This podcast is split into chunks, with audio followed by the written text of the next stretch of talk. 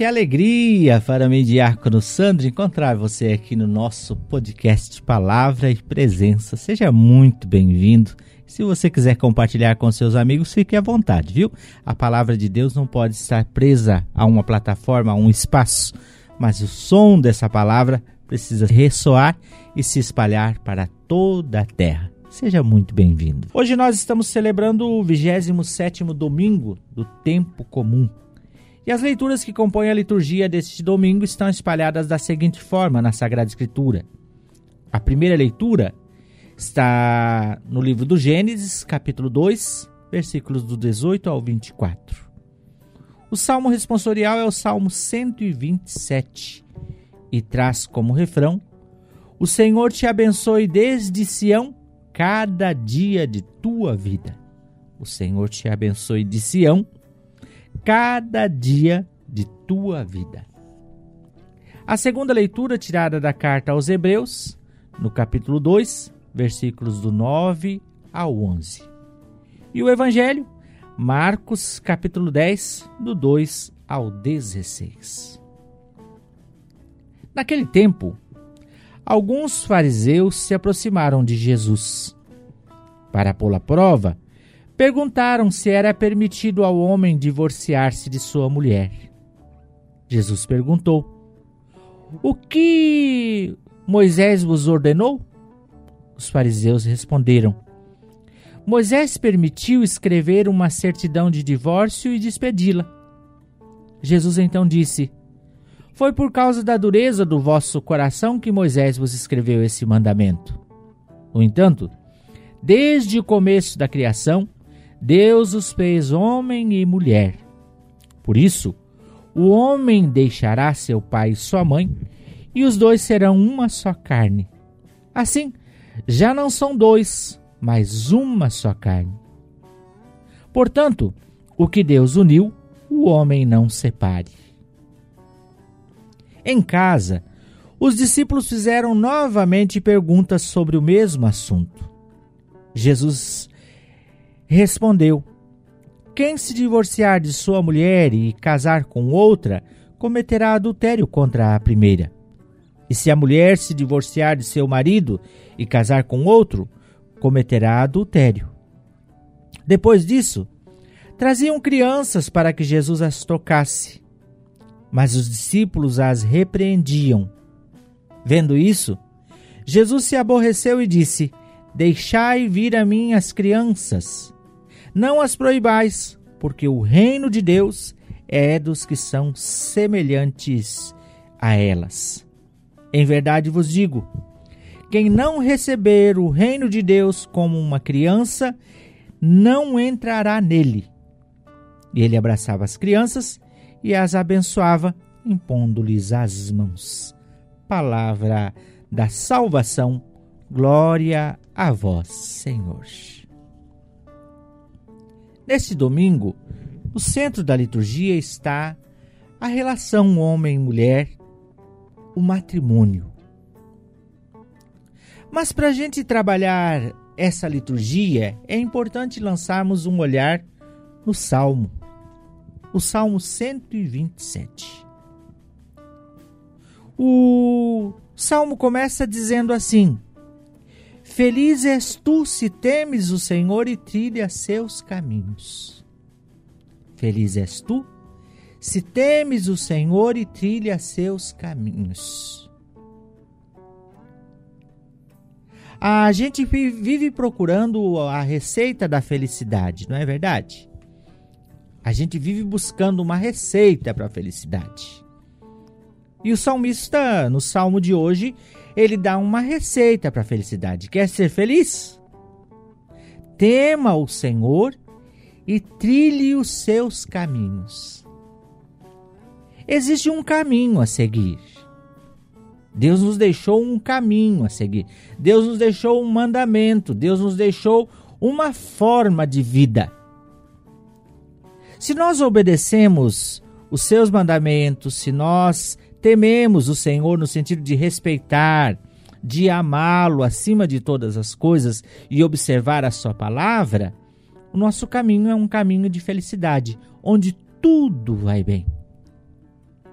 Agora, do contrário, quando nós não tememos o Senhor, nós metemos os pés pelas mãos, e aí, como consequência, entra a, o mal, a maldade, a degradação, a separação e tudo aquilo que vem com ela. Então, para a gente entender a liturgia de hoje e o que Deus deseja com ela, a partir da sua palavra, o salmo nos ajuda a pensar isso. Existe uma lei, existe uma lei natural, podemos dizer assim, para o qual o ser humano foi criado. Primeiro, na primeira leitura, o Senhor diz: Não é bom que o homem esteja só. Não é bom que o homem esteja só. Então, o Senhor diz: Vou dar-lhe uma auxiliar semelhante a ele. Eu vou lhe dar, calma, eu vou lhe dar. Está por vir, mas eu vou lhe dar. Depois apresenta ao homem a, os animais da criação, os animais selvagens, os peixes, as aves, tudo diante de Adão. E dá a Adão a autoridade para nomear, dar nome. É interessante um Deus que cria, mas não dá nome. E deixa o homem dar nome. Isso é muito significativo. Dar nome a algo significa que aquilo nos pertence ou que nós temos um vínculo com aquele objeto, aquela criatura a qual a gente dá um nome. Adão é para Deus um auxiliar, ou melhor, o jardineiro. Ele não é o dono do jardim do Éden. Ele não é o dono da criação, mas foi colocado para cultivar, para proteger, para cuidar, para guardar a criação. Não é bom que o homem seja só, então eu vou dar-lhe uma auxiliar, mas também vou dar-lhe companheiros de trajetória para a vida. Nós estamos na Semana Nacional da Vida. Quando se trata de vida, se fala da vida humana, mas também podemos tratar da vida no planeta. Porque uma coisa está ligada à outra. A vida do homem depende da vida no planeta. Quando não tiver mais vida no planeta, por mais que o homem todo-poderoso seja o dono de tudo, mas se não tiver vida na, na flora, na fauna, o homem morre de fome. Então, o homem é colocado no jardim para cuidar da vida, para cuidar dessa casa comum, como diz o Papa Francisco. Mas esse homem, embora tenha tudo como parceiros, companheiros, mas lhe faltava alguém, completude. Porque só pode completar o ser humano outro ser humano.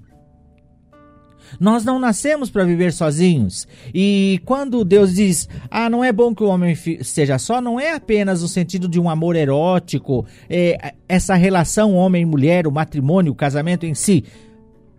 Mas em todos os sentidos, o homem foi feito para se relacionar com outros seres humanos. Porém, aqui também está essa relação homem e mulher que é o centro da nossa liturgia de hoje. No início, Deus criou o homem para a mulher, fez a mulher do homem da mesma matéria, com a mesma dignidade. Quando Deus diz: Vou, vou, dar, vou dar-lhe uma auxiliar semelhante, é interessante isso, uma auxiliar semelhante. Então quer dizer o quê? Que essa mulher é semelhante ao homem. E eu não me lembro de ter lido nada assim em algum lugar, mas para mim aqui também conota que o homem é um auxiliar de Deus. Sim, o homem é um auxiliar de Deus, colocado no, no, no, no paraíso, lá no início da criação, para cuidar da criação. Então, semelhante a ele, vou dar-lhe uma auxiliar, que ambos estão na mesma, mesmo patamar. Deus tira da costela do homem um pedaço de carne, tece a mulher, apresenta o homem, se encanta agora sim, é, osso do meu osso, carne da minha carne, e Deus então institui essa relação entre um homem e uma mulher. Por isso o homem deixa seu pai e sua mãe e não serão mais do que uma só carne. Esse é o plano de Deus. Esse é o sonho de Deus para o homem para a mulher, para a humanidade, para que a vida aconteça. Por quê? A unidade matrimonial, a indissolubilidade matrimonial, é para o bem da prole, é para o bem da família. E aí a gente pode dar um pulo para o Evangelho. Quando alguém pergunta, escuta, é, é, permitido ao homem se separar da sua mulher? É permitido da, a mulher se separar do homem? Porque são semelhantes, então ambos são, são dotados de, de liberdade, de vontade. Lá, claro, não está perguntado é permitido à mulher, mas nos nossos tempos de hoje nós perguntaríamos: é, é lícito uma mulher abandonar o seu marido? Hoje nós vivemos nesse mundo onde se busca um pé de igualdade, né? Em todos os sentidos, né? Às vezes até uma certa guerra entre os sexos. E Jesus vai dizer: não, não. No início, Deus não fez assim.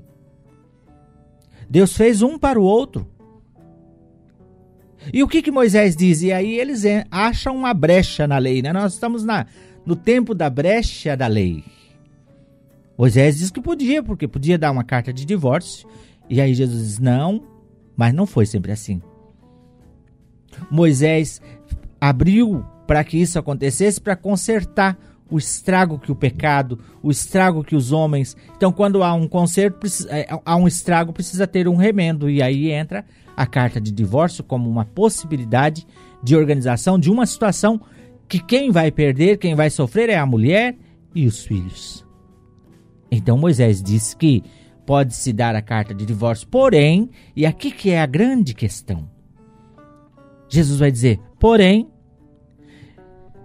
quem se divorciar de uma mulher e casar com outra cometerá adultério contra a primeira. E se a mulher se divorciar de seu marido e casar com outro, cometerá adultério. Esse versículo aqui, ou esses dois versículos, é o centro da discussão, a questão do divórcio. Mesmo que socialmente isso seja uma realidade, está presente e não podemos negar que há situações que talvez a coabitação, a convivência junto não teve como continuar. A igreja entende isso, a igreja é mãe, ela compreende mas não pode mudar esses dois versículos. Ela não pode mudar a palavra, mudar a Bíblia. Para dar uma vida um pouco mais digna para a mulher que foi abandonada, que foi deixada, que foi vítima do adultério, para dar uma vida mais digna, então tudo bem. Como uma lei civil, como uma ordem civil. Agora, na lei de Deus não foi. Não é, não foi e não será assim. Porque Deus não fez o homem e a mulher para a separação, mas para a unidade. O que gera separação, o que gera distanciamento, o que gera é, dicotomia entre nós é o pecado. E o pecado quebra todo o vínculo de unidade. E o pecado vai contra o mandamento, a vontade, o desejo de Deus. Então, para que a gente se preserve do pecado, que a gente preserve dessas coisas, é preciso voltar lá ao salmo responsorial. Quando que nós vamos viver uma vida feliz? Quando nós respeitarmos o Senhor, temermos o Senhor e trilharmos os seus caminhos.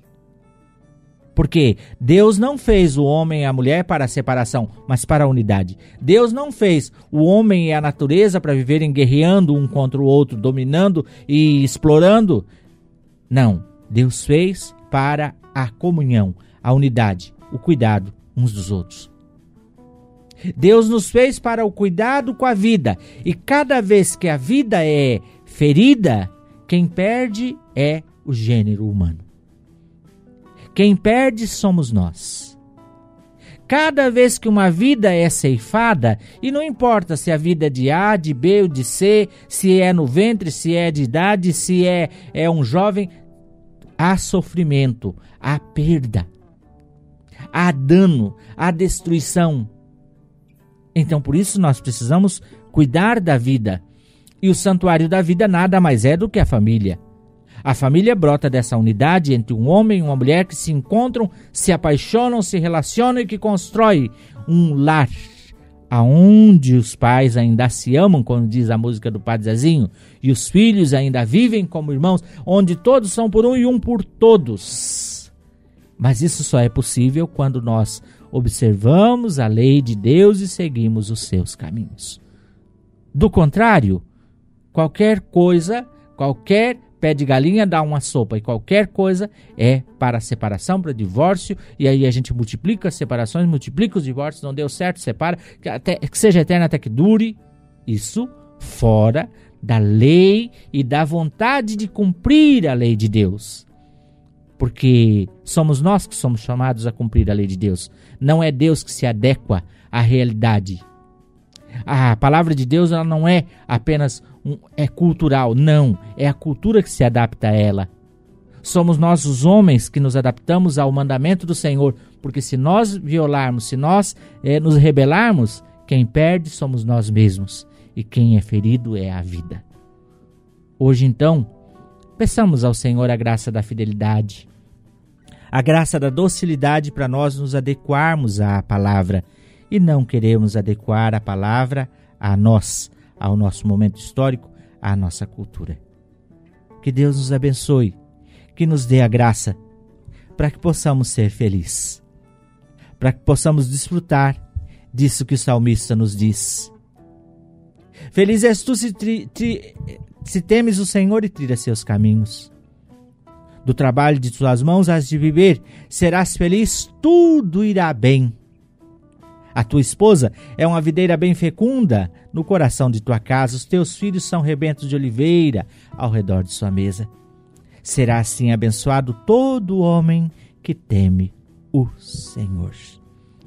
Que o Espírito Santo reavive em nós esse temor do Senhor e que o Senhor nos abençoe e nos guarde hoje e sempre. Em nome do Pai, do Filho e do Espírito Santo. Amém. Até o próximo domingo, se Deus quiser. Tchau, tchau.